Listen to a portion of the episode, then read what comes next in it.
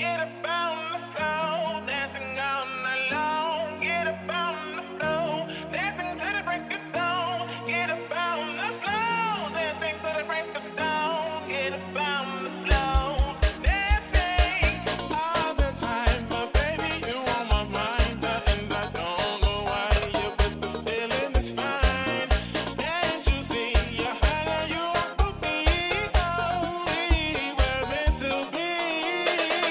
Sejam muito bem-vindos, brilhantes ilustras! Bom, vamos lá para o nosso podcast semanal de política. E essa semana vamos aí tá falando sobre mais uma censura na internet. Graças ao Sleeping Giant, nosso querido e amado professor Olavo de Carvalho perdeu sua conta no PayPal.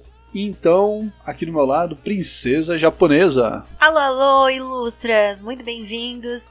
E vamos lá para mais uma semana de notícias aí de política, esse cenário pegando fogo. E aí, teve um racha na direita, ilustra? Outro. Chega. Chega de racha, pelo amor de Deus, gente. Muita treta. Vamos lá, vamos começar essa bagaça. Simbora.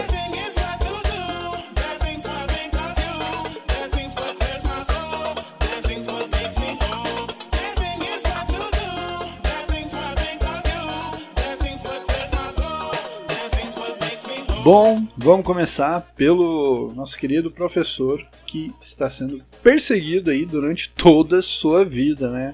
Não é de hoje que eles tentam calar o grande Olavo que sempre tem razão. E essa semana aí, né?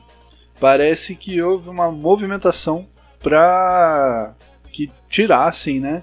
O PayPal do Olavo aí com aquela velha tática, com a velha tática de coa- coação do Sleeping Giant às empresas, né? E dessa vez quem ouviu o Sleeping Giant foi a PayPal, que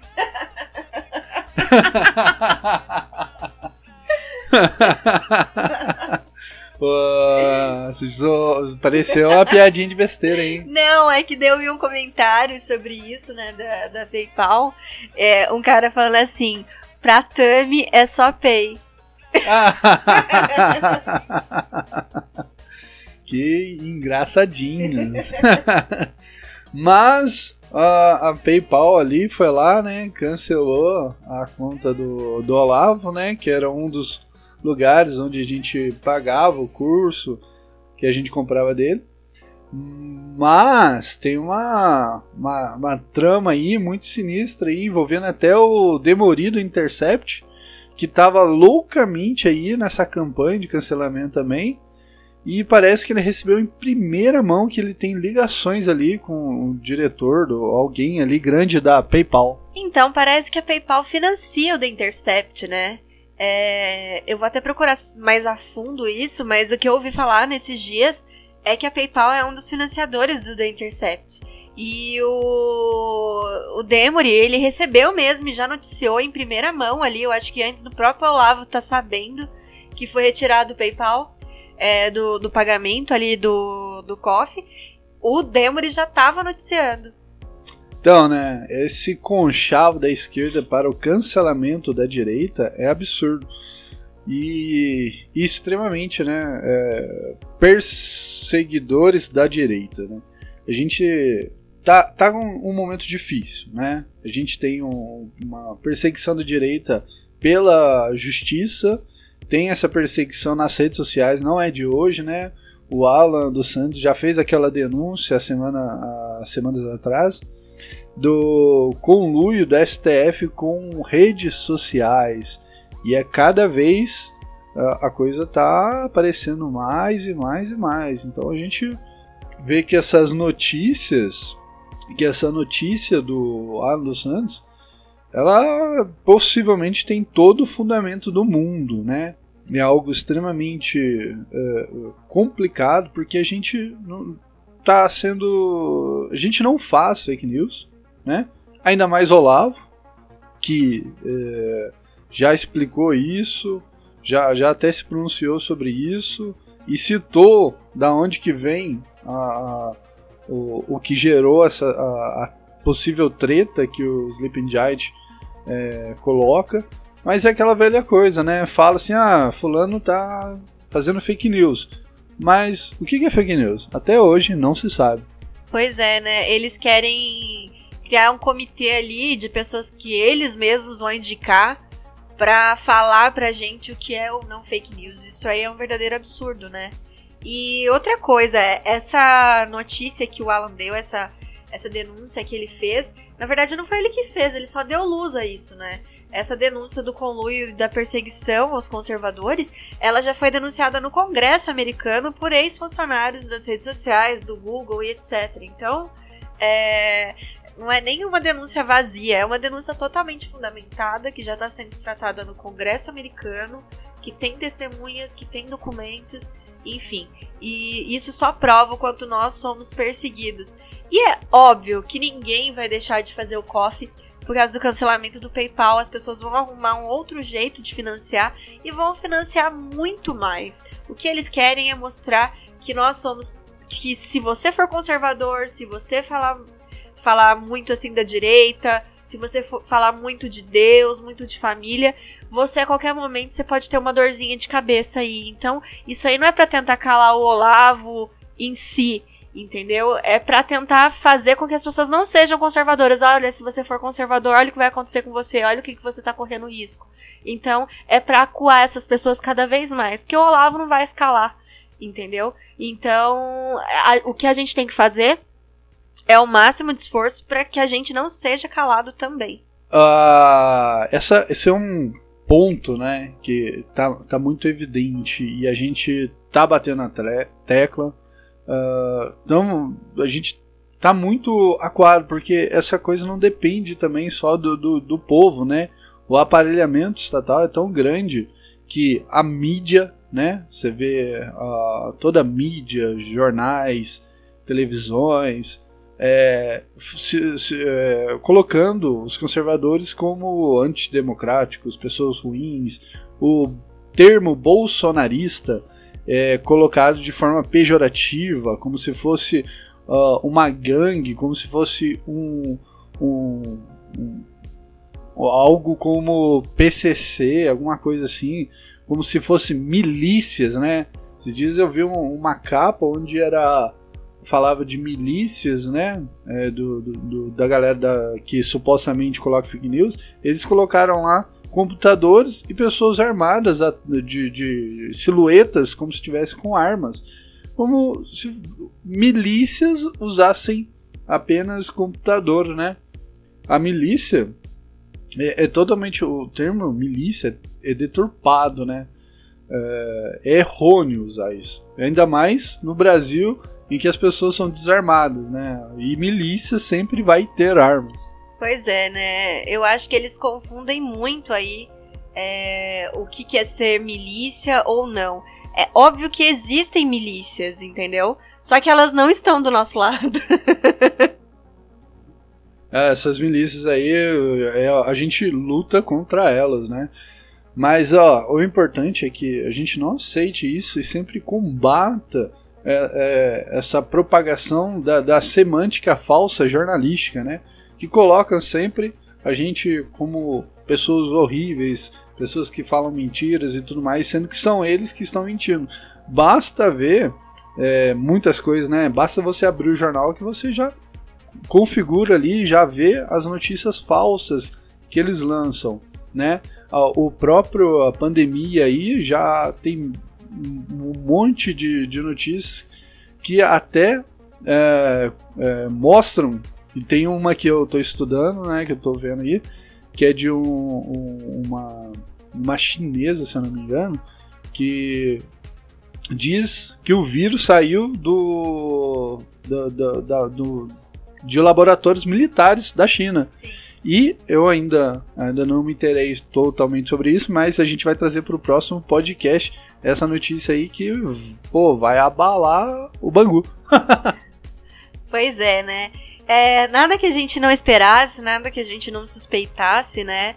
É, toda essa confusão que eles fizeram, ai, é, foram os animais de Wuhan, entendeu? E tudo isso aí foi bem confuso ali no começo.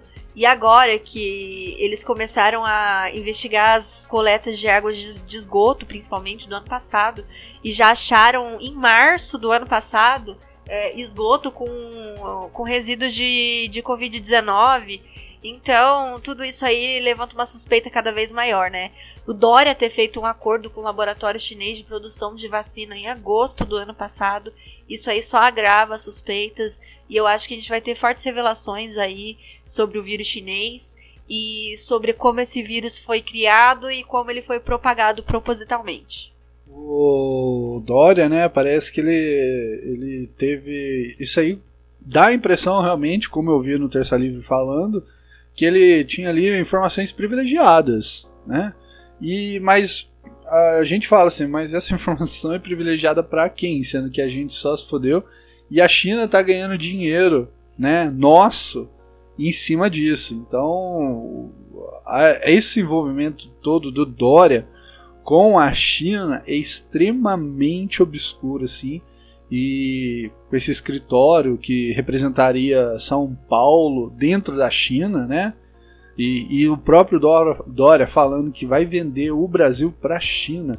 A gente vê aí um, um grande lobby né, da, de pessoas né, é, querendo a China cada vez mais próxima do Brasil. Inclusive um senhor que gosta de falar bom dia. Então, você tá achando que essa relação Dória China é, tá meio obscuro e você não sabe para quem que é que são as informações privilegiadas? Para mim, tá bem claro, né? Até porque o escritório do Dória, ele não representa o estado de São Paulo na China. Ele representa é, o grupo empresarial do Dória na China, entendeu? E facilitar mesmo a aquisição de empresas brasileiras pelos chineses. Então tá muito claro quem que vai ganhar muito com isso que tá acontecendo aqui.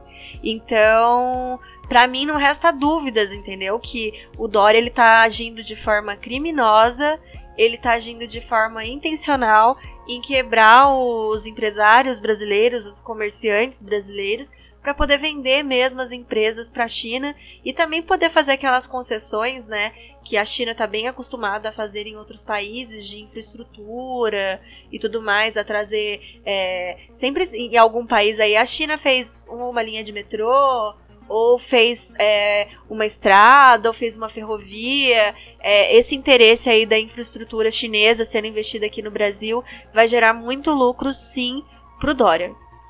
E o que, que você acha do, do Moron, que tá ali muito ligadinho com a China também, com, com, essa, com essa coisa aí do. do. do.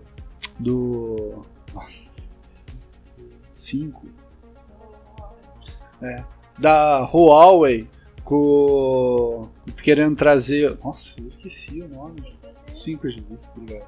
Nossa, parece muito 5D com o Mourão fazendo esse lobby pro, pra Huawei trazer o 5G, já que já foi constatado até na Inglaterra que é, é, é fácil de, de se espionar através do 5G. E, e isso é extremamente prejudicial para a soberania de um país, você ser é, ali supostamente espionado. Pois é, eu acho que vice só atrapalha, tá ok? Principalmente se esse vice aí gosta de aparecer, né? Gosta aí de, de levantar as pluminhas dele, ficar dando entrevista e ficar falando muito. Então, eu acho que o Mourão ele tem que se colocar no lugar dele, saber que ele é vice e que ele só dá pitaco quando o presidente não tá presente. O presidente, graças a Deus, tá muito presente. Então, cala a boca, Mourão.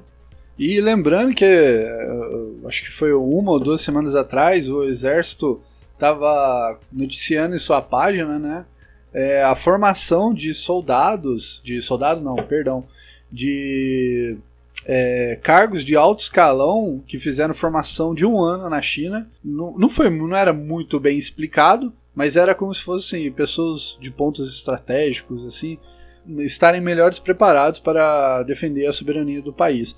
Só que, uh, engraçado, né, que essa formação no próprio site está datado de 2018, de maio de 2018, maio ou abril, Foi assim. 2019. 2018.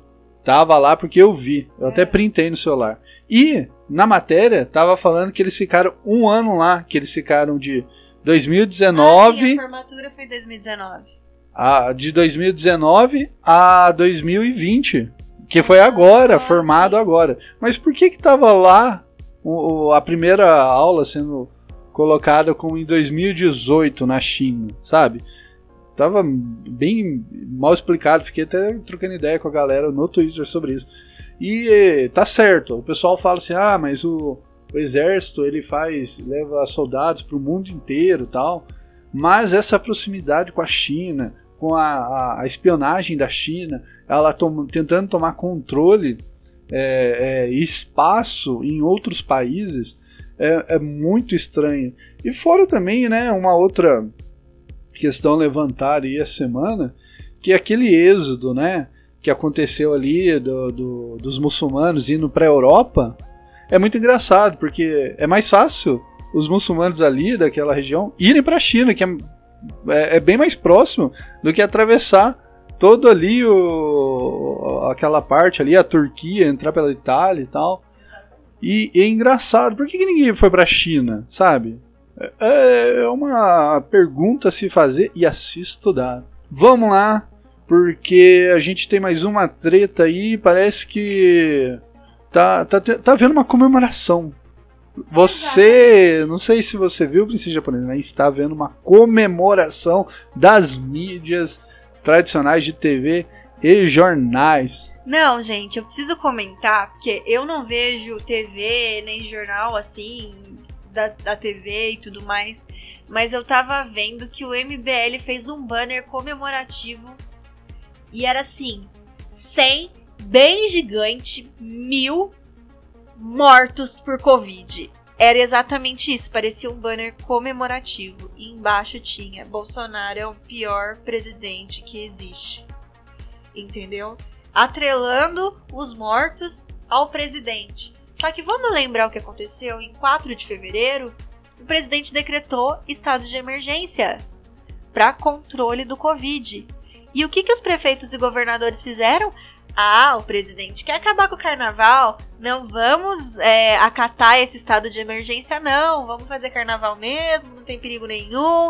Daí começou na mídia a pipocar notícias de que era só uma gripezinha. Faustão fazendo live ali com, no programa mesmo com o próprio Drauzio Varela, falando que seria uma gripezinha, o Drauzio respondendo pergunta, depois ele levou um outro médico lá para responder pergunta, e todo mundo acalmando a população, e teve o carnaval e depois teve o boom do coronavírus e o vírus se espalhou, o presidente começou a querer tranquilizar a população para as pessoas não entrarem em pânico, para não desenvolverem outras doenças, para não pararem de trabalhar e deixar os, a família na miséria e ficar na miséria, para ter menos suicídio, talvez, menos doenças psicológicas, talvez, menos miséria. O presidente começou a tranquilizar a população quando já não tinha mais nada para fazer, porque ninguém quis acatar as medidas cautelares que ele propôs, e aí o vírus já estava espalhado, não tinha o que fazer, ele começou a tentar ali acalmar a população. E o que que fazem disso?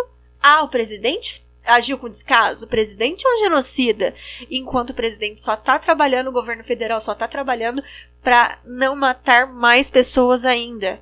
O presidente equipou os hospitais com respiradores, equipou com equipe médica, equipou com muito dinheiro. O presidente enviou muito dinheiro para todas as cidades do país. O presidente eh, fez o auxílio emergencial, o que não deixou que as famílias ficassem na miséria total. Algumas famílias que, que dependem muito eh, desse dinheiro e estão sobrevivendo com o auxílio emergencial porque algumas atividades não voltaram e não vão nem voltar esse ano.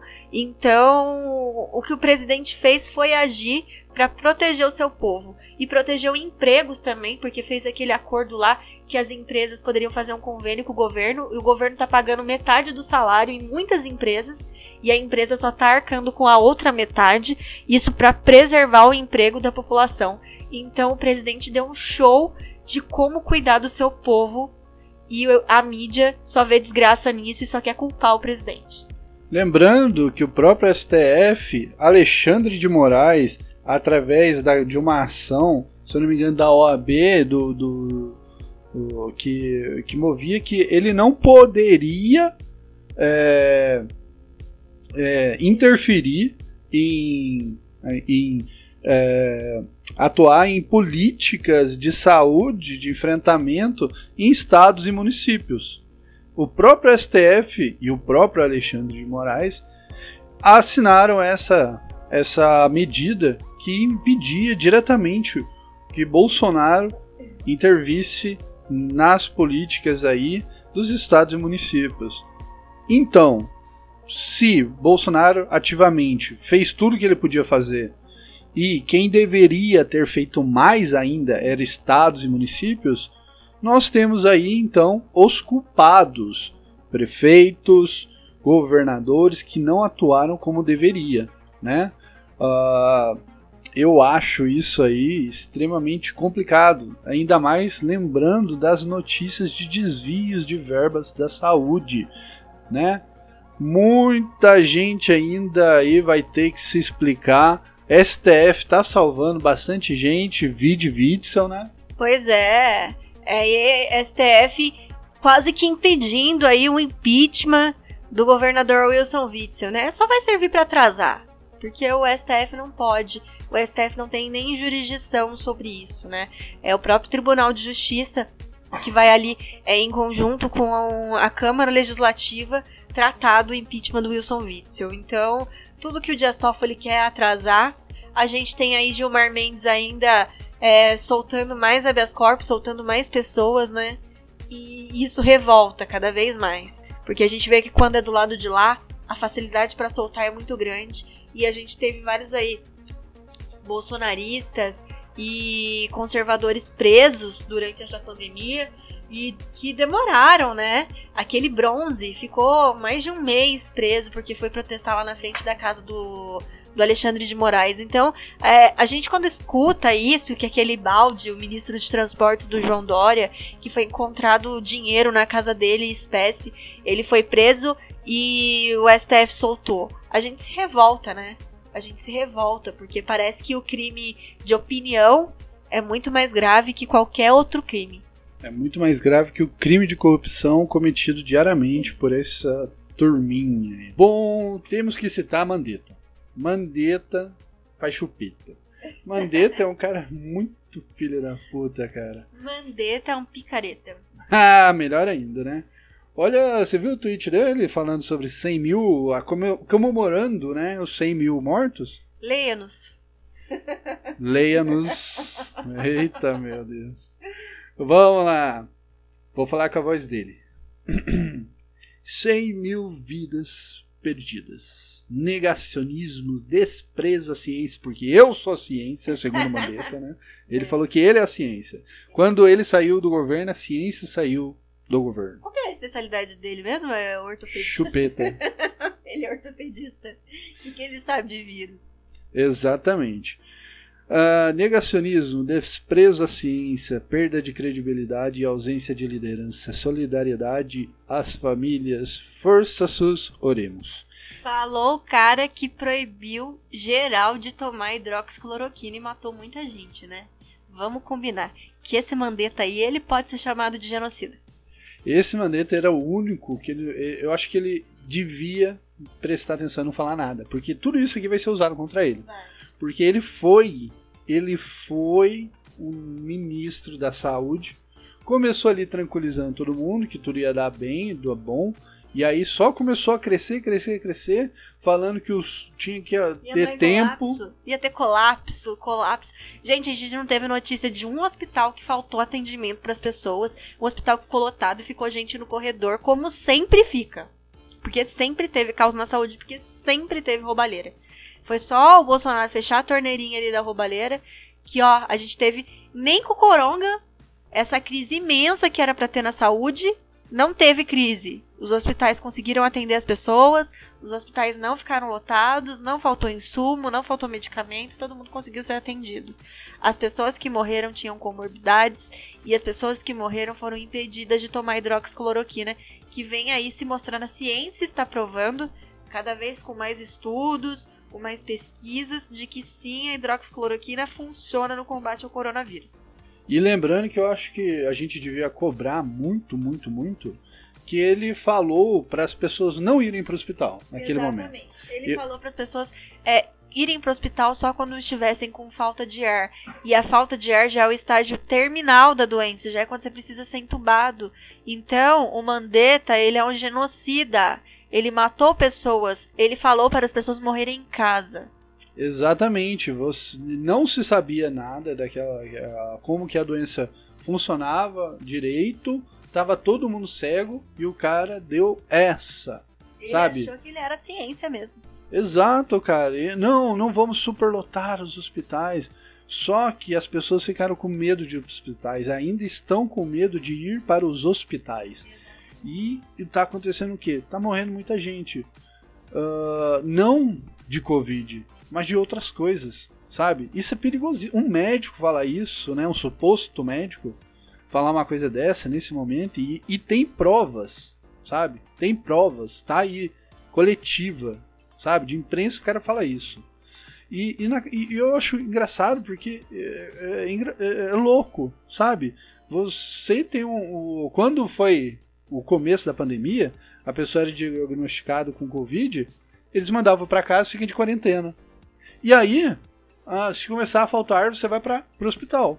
Mas aí, você já tá quase morrendo. Porque a falta de ar, quando o sangue já tá espalhando por todo o pulmão. Sim, e aí as pessoas ficam falando: ah, tivemos 1.300 mortos hoje, é o nosso recorde. Mas peraí, é, nunca no Brasil, nesse período de pandemia, teve mil mortes por Covid em um dia só. E sim, teve mil, mais de mil registros de morte em um único dia. Nunca no Brasil, durante esse período da pandemia, teve mil mortes ou mais de mil mortes é, registradas, é, mais de mil mortes por coronavírus que ocorreram em um dia. E sim, essas mortes foram registradas naquele único dia. Só que o que, que eles estão fazendo? Eles estão atualizando o número de mortes desde março. Então, essas pessoas que ficaram em casa, que não fizeram exame porque antes não tinha teste, é, elas ficaram lá até ir os últimos sintomas, quando o pulmão já estava cheio de sangue, que não tinha mais jeito, que elas foram para o hospital para ser entubadas e morreram. O exame de Covid delas é, tá chegando ainda.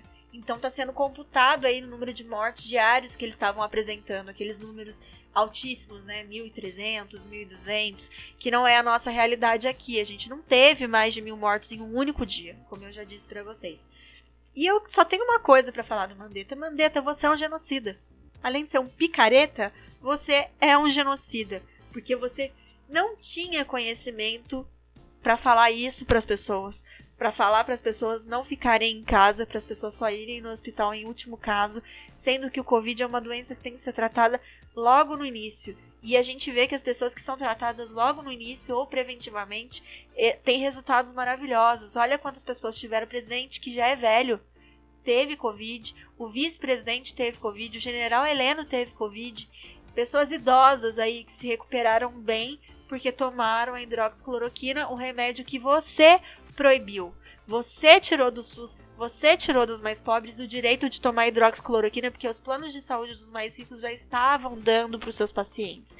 Você tirou do SUS, você matou milhares de pessoas com aquela sua resolução do Ministério da Saúde que depois veio aquele Tite, que é um zumbi, entrou no ministério e queria que as pessoas queria vincular aquele Redesivir, que é aquele remédio francês caríssimo, queria trazer aquele remédio para o SUS, que é um remédio super caro, para não para não deixar as pessoas tomarem também hidroxicloroquina, fez maior lobby pro remédio. Aquele zumbi também é um genocida, entendeu? E eu quero que vocês paguem sim pelas mortes que vocês deixaram ocorrer, porque deixar de dar hidroxicloroquina matou muitas pessoas. E lembrando que esse Redesivir é desenvolvido pela farmacêutica que é de um cara extremamente conhecido chamado George Soros. Pois é.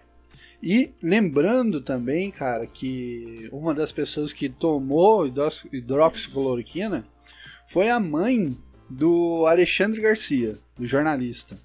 Que, que essa semana foi. Eu, cara, eu, eu, fiquei, eu fiquei irritado porque uma, um jornalista da CNN, um âncora, que para mim devia é, voltar pro primário, porque ele, ele não estava entrevistando o Alexandre Garcia. o Alexandre Garcia estava fazendo os seus comentários ali, como ele sempre fez durante toda a sua vida jornalística, né? É, Ele foi contratado ali pra CNN pra fazer esses quadros de comentário, né? Exatamente. E aí o cara ele pergunta, né, sobre a hidroxicloroquina. Ele O... pergunta não, ele acusa de ser uma coisa Ah, mentiroso, né? Ele, Exatamente. ele fala, não, como que esse remédio aí é, é bom e muitas pessoas morreram sem tomar esse remédio? Como que pode falar que esse remédio funciona se muitas pessoas nem sequer chegaram a tomar o remédio? Eu tenho dois, perdi dois amigos com Covid que não chegaram a tomar esse remédio. Então, morreu, você perdeu porque eles não tomaram. Ele mesmo, né, se refuta ali. O, o próprio Alexandre fala, ué, mas eles tomaram hidroxicloroquina? O cara, ele perde a cabeça. Tipo, é o que o Brasileirinhos fala, é o sequestro da amígdala. O Alexandre Garcia, aquele momento ali, apertou o botão e, e o jornalista ficou histérico. Ele falou: Não, eu não posso estar errado. Ai, meu Deus. Na cabeça dele ele ficou assim. Bugou. sabe? Bugou, bugou geral, assim. E, e ele tratou assim, nossa, uma pessoa mais velha, de mais idade, alguém que ele deveria usar, deveria usar para aprender, como ter referência, Ou, no por- mínimo, ter um pouco de respeito, né? e o básico, né, que é o respeito, né, cara. O assim, a gente tem muita gente que critica o Alexandre Garcia assim, né? Mas pô, cara, tipo, ele é um bom jornalista. Ele tá, ele não tem como estar certo em tudo. Ninguém está certo em tudo, a não ser Olavo de Carvalho que tem sempre razão. Ah, ele tem sempre razão mesmo. Mas é, é, a CNN mais uma vez mostra que os seus âncoras são os bostas e não é por isso que eles caíram 18 posições aí no, no- no índice de, de, de audiência e de jornalismo e de, de tudo mais. Porque eles são uns porcarias. Pois é, né? E a CNN, eu acho que. Bom, é minha opinião, tá? Vocês podem aí é, achar que eu tô enganada. Eu realmente posso até estar enganada, mas eu acho que a CNN não vai durar muito. Porque apesar de ter. é, de ser uma TV como se fosse de internet, como se fosse uma Jovem Pan, entendeu? Ou um outro canal de YouTube, ela tem um status de, de canal de, de televisão mesmo. Então ela paga salários altíssimos aí pro, pros seus jornalistas, enfim. E não tá tendo uma audiência que corresponda, né? a- ao salário que paga. Então eu acho que a CNN não dura muito. Não, mas é, é- eu sei o que ele vai fazer, sabe? Ele vai falar assim: olha, eu não vou ficar mais. O, o jornalista, no caso, eu não vou ficar mais nesse programa porque eu, é, é, eu estou sofrendo ataques e vou pedir demissão. Aí ele pede demissão E é promovido. e é promovido e, e- e vai postar lá. Ai, infelizmente eu saí do- do- desse programa, mas a gente se resolveu e aguarde novidades. A Gabriela Priori, o, o, o, o Botello também fez a mesma coisa. E eu, se esse cara aí não fizer isso, eu não duvido nada. Cara, o Caio Coppola dá linha pra um monte de gente, né? Agora tem o Alexandre Garcia pra fazer a mesma coisa. O Caio Coppola já desceu dois lá, né? Parece que tá quase o terceiro indo embora. Pois é. Vamos ver lá. O Caio Daqui a Coppola. pouco é a Mona Lisa que pede pra sair, não vai aguentar o Caio. Não, é a, a Mona Lisa falando assim, nossa, mas vai, vai mexer na reforma tributária pra quê? Se é um sistema bom que funciona, não vai aumentar? Ué, vai fazer o que com ele? Lembra? Cara, que ridículo, cara. Só por aquela pergunta já tinha demitido ela e ela nunca. e Olha, e se fosse um país sério, ela nunca mais ia trabalhar no jornalismo. Exatamente. Mas ela vem de onde, né? Ela vem de onde? A Ah. Mona Lisa saiu de onde? Né? Saiu da Rede Goebbels. Rede Goebbels. Bom, gente, é, esses jornalistas, jornalistas são é, da, da pá virado. Fora que andaram tirando frase de contexto do Bolsonaro aí, né? Ah, nem me fale, né? E aí? Não! Isso aí beira ridículo, né? O Kim Kataguiri postou uma foto do Bolsonaro é, com a camisa do Palmeiras, porque o Palmeiras foi campeão paulista. Aê, verdão, verdão. Não tem mundial. É, o Palmeiras foi campeão paulista e aí o Kim Kataguiri colocou lá que é, o Bolsonaro realmente está seguindo em frente. Enquanto você chora pela sua família, ele comemora o título do Palmeiras. Você acredita que ele chegou ao cúmulo de fazer isso? É desespero que fala, né? Eu acho que aqueles 38% lá de, de intenções de voto, mentirosos, né? Porque a gente sabe que é muito mais, chocou, né? Deixou com medinho ali. A galera entrou em desespero. Não, eu quero ver a hora que o Bolsonaro soltar aquela, aquela notícia lá do da fraude das eleições. Nossa. Isso aí ele tá guardando para um momento estratégico, cara. Ele só agora- e outra, ele tava sol... foi na... ele soltou nesse momento que deu uma acalmada nos ataques que ele tava sendo fulminantes assim pra cima dele. A hora que ele falou isso, opa, deram uma retrocedida assim. E depois que ele falou isso, as pessoas ali infiéis de dentro do governo começaram a atacar ele, né? Foi depois que ele falou isso que Mandetta atacou, que Moro atacou, Mas- que começou a vir. Sabe o que, que é interessante? Porque ele falou isso e era um prato cheio pra imprensa cair em cima matando. É, E-. Tudo abafou, ficou quietinho, ninguém fala disso. Ué, se ele O tem. Covid bombou depois dessa notícia, né? Não, mas se tem acusações. E e eles não iam perdoar qualquer coisa. Eles não, não. o presidente tá acusando, então agora mostra. Eles iam ficar igual do exame. Mostra o exame, Bolsonaro. Mostra o exame. Eles iam ficar, mostra as provas. Mostra as provas. Ficou aí do, do exame de, de, de, de, de Covid dele, fizeram a pressão do caramba. Por que não pede pressão, não faz pressão pra isso? Ah, pelo mesmo motivo que eles não fazem pressão ali pro Alan dos Santos mostrar as provas das maletas. Mostra, ele- que tá vendo alguém falando, mostra as provas, Alan dos Santos. Cadê as provas de que tem maleta? Cadê o Kakai falando, vou processar? Cadê o processo? Cadê geral processando o Alan dos Santos, hein? Cadê a embaixada da China falando que tá sendo difamada? Não tô vendo, tá todo mundo abafando. É, e o Alan dos Santos já tava com a prova, esfregou a prova na cara, na cara de todo mundo. Ele Porque. mostrou aquele- a ponta da onda, né? Aque- é, mas aquilo ali, cara, já, já é o suficiente. Parece que o Bolsonaro abriu um, um- mais uma ala de investigação dentro da BIM até. Essa semana eu, tive, eu li uma, uma- Será? alguma coisa sobre isso. Bom, é, a notícia de Bolsonaro na, na criação ali de um. Do, é, é- explica melhor pra você japonês. Então, a Agência Nacional de Inteligência, né? A Agência Brasileira de Inteligência, a BIM, que realmente está precária, né? A gente viu ali naquela reunião de 22 de abril que o Bolsonaro fez, que ele reclamou que ele não tinha informações, que estava precário, que ele não estava tendo informações das Forças Armadas, da BIM, da Polícia Federal, e que ele precisava dessas informações para manter a defesa do país, né? As questões de inteligência. E a gente viu quanto é falho essa inteligência quando o Decotelli foi indicado para ministro da Educação. Cara, eu vou falar pra você, mano. Eu, eu ouvi aquilo e falei, porra, não tem a BIM no Brasil, cara. Cara, No Brasil, se a China der um peido, o Brasil morre. eu, Foi, eu acho que foi o Olavo de Carvalho que falou isso. eu tava vendo que ia chegar a notícia que o Decotelli não fez nem o primário. Duvido nada. Tudo que o cara, tudo que tinha no currículo do cara era refutado por alguém. Eu nossa senhora, vai chegar uma notícia de que o cara não fez nem o primário. E na entrevista que ele foi, foi falar por que estavam indagando ele sobre o currículo, ele foi falar assim, a minha filha, a sustentabilidade. Ele não respondia nem nada com nada, ele não conseguia formular uma frase ali que já dava De um mês. De um mês. de um mês, sem bancar Dilma. Então, a gente viu ali o quanto a BIM realmente é precária.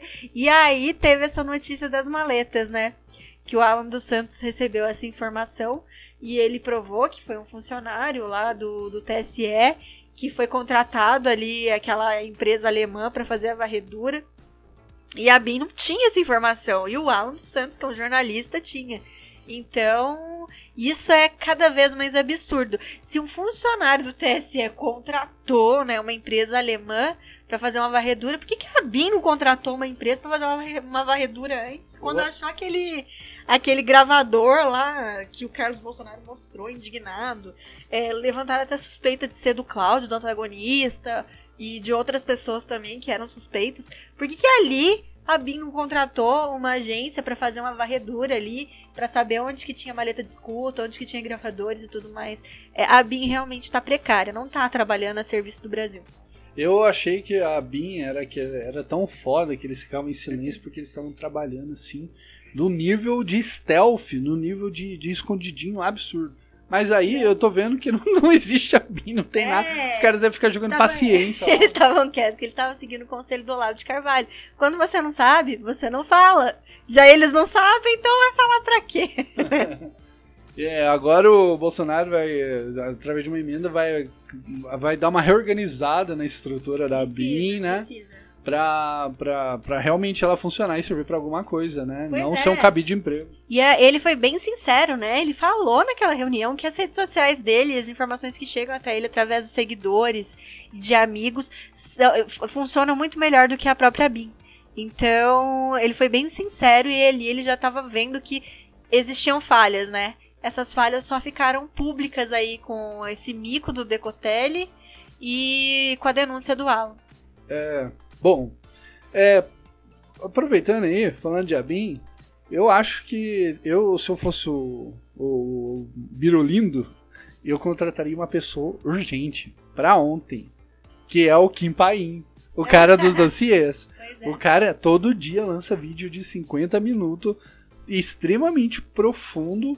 Eu vou falar, o que, esse- o que eu desenho, assim, de estudo de desenho por dia, é o que ele faz com política de, de pesquisa.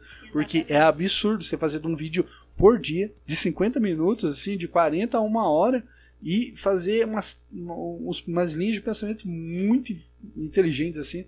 Putz, mano, o cara... O cara tem que ir pra BIM, cara. Nossa. O cara ele tem que estar na BIM. E aproveitando, né, hoje, né, nesse domingão aí, ele, eu, eu acho que ele foi extremamente injustiçado, mas ele levantou uma, uma bela bola pra gente ficar ligado com o PTB do Bob Jeff. Pois é, o que eu vi foi o leão conservador virando tigresa de progressista. Então, né, o, que o Kim Paim levantou, que é super pertinente, não é nada demais, que era uma desconfiança sobre o candidato a governador, do, a prefeito de São Paulo, né, o Marcos da Costa. E ele simplesmente levantou o que todos, qualquer um que for investigar ali e falar assim, ah, quem que é Marcos da Costa? Vai lá no seu perfil e vai ver ali, ó, live Conversa entre Amigos. Ele é o programa de live deles, né? Conversa entre amigos. Quem que é o amigo? E aí o amigo é o picolé de chuchu.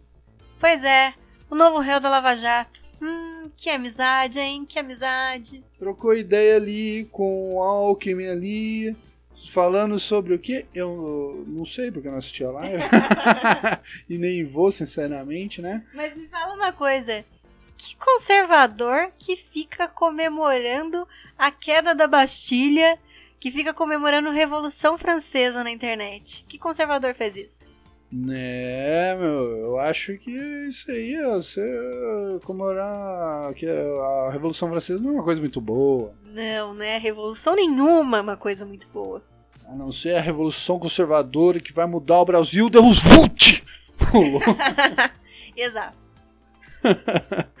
Bom, ele também fez live falando, conversa sobre ativismo judicial, que incluindo no- nos convidados, tinha o Botelo que discutia com o Copó lá, que fez o chilique lá, ficou É, toda toda sim. toda. Então, assim, levantou, esse cara realmente é conservador, realmente ele está alinhado com o Bolsonaro? Claramente não, obviamente. Então, aí a gente pergunta, será que esse candidato aí, será que o PTB tá realmente assim dando essa voz aos conservadores? Então, né? É, uma outra, um outro ponto também que gerou desconfiança, é, eu até vi isso antes, eu acho que foi ontem, a Paula Marisa indagando mesmo, Roberto Jefferson, é verdade que o PTB tá se aliando ao PDT aqui no Sul para lançar o candidato a prefeito? O PDT é aquele partido do Foro de São Paulo, do Ciro Gomes, né? Não é uma coisa muito legal, não é uma coisa que conservador apoia eu acho que o Roberto Jefferson ele tem que atualizar o conceito de conservadorismo. Eu acho que ele não entendeu muito bem o que, que é, ou ele sabe o que é e estava tentando aí enganar, sendo mais, uma, mais um cavalinho de Troia aí para os conservadores e para o próprio Jair Bolsonaro, né? Vamos aguardar as cenas dos próximos capítulos. Depois da chuva de críticas, parece que ele ficou mais aberto, assim, a a ouvir as opiniões, né, das pessoas. Primeiro ele atacou o Kim Paim, mas depois ele começou a ouvir mais as opiniões. Eu vi até que ele publicou no Twitter O Eduardo Bolsonaro seria um bom nome para prefeito de São Paulo, não é mesmo? Fazendo uma pergunta assim, um, um outro seguidor é, falou do Major Costa e Silva e ele retuitou o que o seguidor estava falando. E é um candidato alinhado com as ideias do, do, do Bolsonaro. Pra mim, ele é o melhor nome. Pra mim, o Major Costa e Silva é o melhor nome. Eu achei que seria esse. Quando eu vi na live que ia ser esse Mar- Mar- Marcos da Costa, eu até estranhei, porque eu não tinha ouvido ainda. É, então, também não. Mas é, o Major Costa e Silva é o melhor nome pra ser prefeito do para ser prefeito da cidade de São Paulo e eu tenho certeza que ele ganha. Se ele for candidato, ele ganha sem dúvida alguma, porque olhem os candidatos que tem aí. O Bruno Covas, que tá aí transformando a cidade no numa palhaçada sem fim aí, né? A gente vai comentar qual que foi a, a ideia da Secretaria Municipal de Cultura. a gente precisa comentar. E a gente tem a Joyce Halseman, Arthur Duval, é, o Sabará, do Partido Novo, que tá aí querendo é, arrancar votos dos bolsonaristas, o voto Bolsodória, que eu tenho certeza que ele não vai conseguir, que tá todo mundo ligado que ele é do Renova BR. Ninguém tá querendo essa turma, nenhum conservador de verdade que essa turma aí administrando nada. Então, o Major Costa Silva seria um nome excelente. E possível, né? Porque, como ele é militar, ele tem um tempo aí, é, um prazo maior pra estar se filiando e se candidatando. Então, Bob Jeff, se você quer continuar aí nessa onda conservadora, ainda que seja pra surfar um pouquinho, eu acho melhor que você reveja os seus conceitos. Excelente. Bom, vamos lá adiante.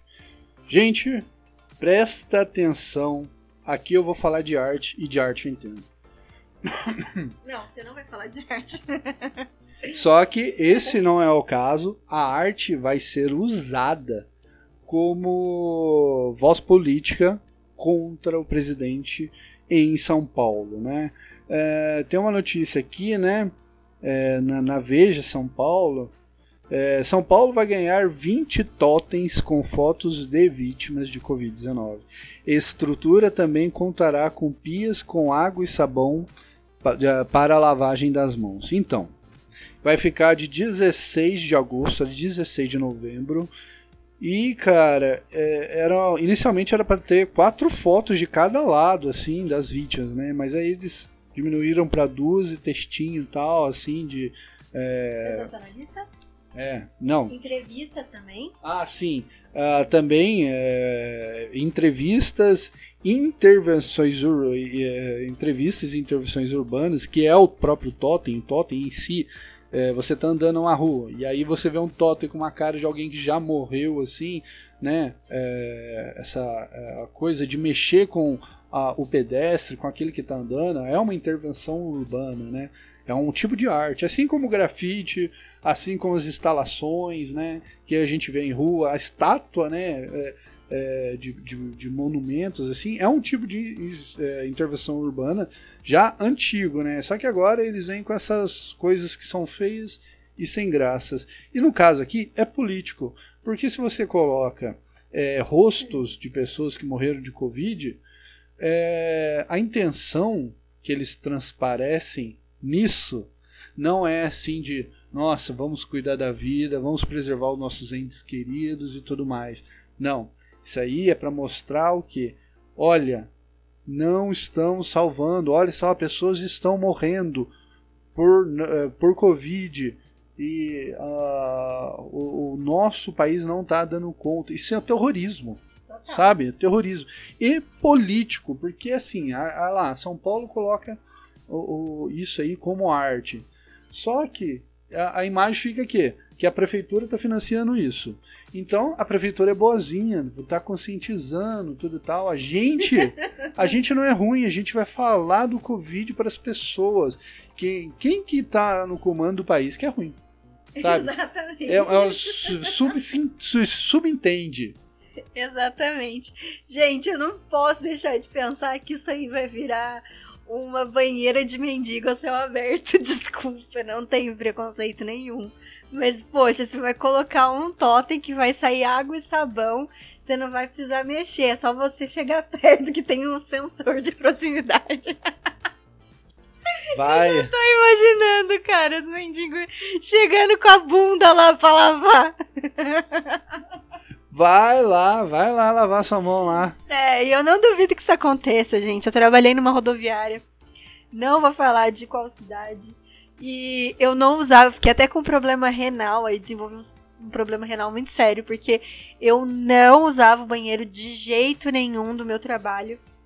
Porque o primeiro, meu primeiro dia de trabalho, na hora que eu fui entrar no banheiro, tinha duas mendigas tomando banho na pia, tipo com a perna toda reganhada, levantada assim na pia. Que nojo. Você não viu a cena? nem que, nem quero, nem gostaria. Eu cheguei no banheiro, dei minha volta, voltei, tipo, não fui no banheiro e eu não fui nunca em nenhum período que eu trabalhei lá no banheiro mais. E eu desenvolvi vários problemas renais. Aí quando eu vi esse negócio da pia, eu falei assim, vai dar ruim, isso aí vai virar local de banho. Olha, eu vou falar. Sei, porque também na minha cidade tem uma fonte. e eu já vi mendigo tomando banho lá, então. Já tem sabãozinho ali mesmo no totem. já vai ter o sabão. Então, gente, imagina, cara, essa prefeitura. Não, mas isso aí tem que vir da Prefeitura de São Paulo, tem que vir do Bruno Covas, que decidiu fazer rodízio. Rodízio de carros durante a quarentena. Começou a lotar o transporte público. Ele não pensa, não pensa. Não, não. Isso aí é é uma, é uma, uma estratégia política aí que estão travestindo em arte. Isso não é arte, sabe? Ou às vezes ele tá querendo levar os macaquinhos pra zona urbana ali, pro seu aberto. Não duvido. Então, Né? vai que, né? Vai que cola.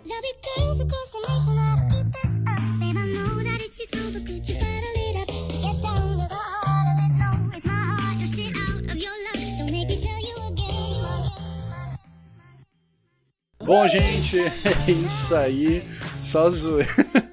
Só bagunça. Princesa japonesa hoje tá on fire. Bom, vamos lá, Princesa japonesa. Considerações e redes sociais. Bom, gente, é isso. É, Eu só queria falar mais um pouco com vocês da nossa loja. Que vocês acessem, que vocês comprem os produtos. A gente vai estar lançando aí no final desse mês ainda a loja. E vai estar muito legal. E vocês comprando, vocês ajudam aqui o trabalho do Ilustra a continuar. E a trazer mais caricaturas super divertidas pra vocês. Eu vou até pedir pra ele abrir uma enquete, depois vocês também comentem. É, se vocês querem produtos também com as caricaturas polêmicas, né?